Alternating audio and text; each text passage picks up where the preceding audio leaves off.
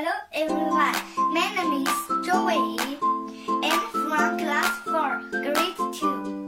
Today my topic is exercise.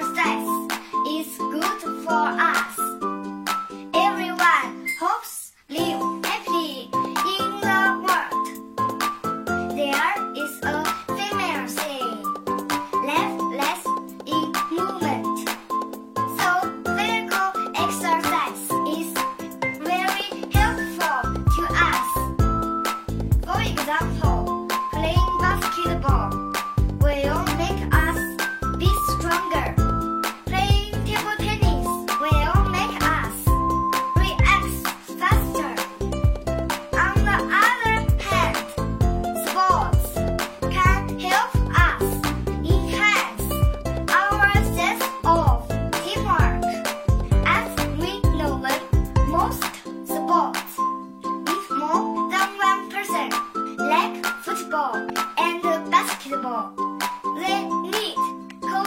great.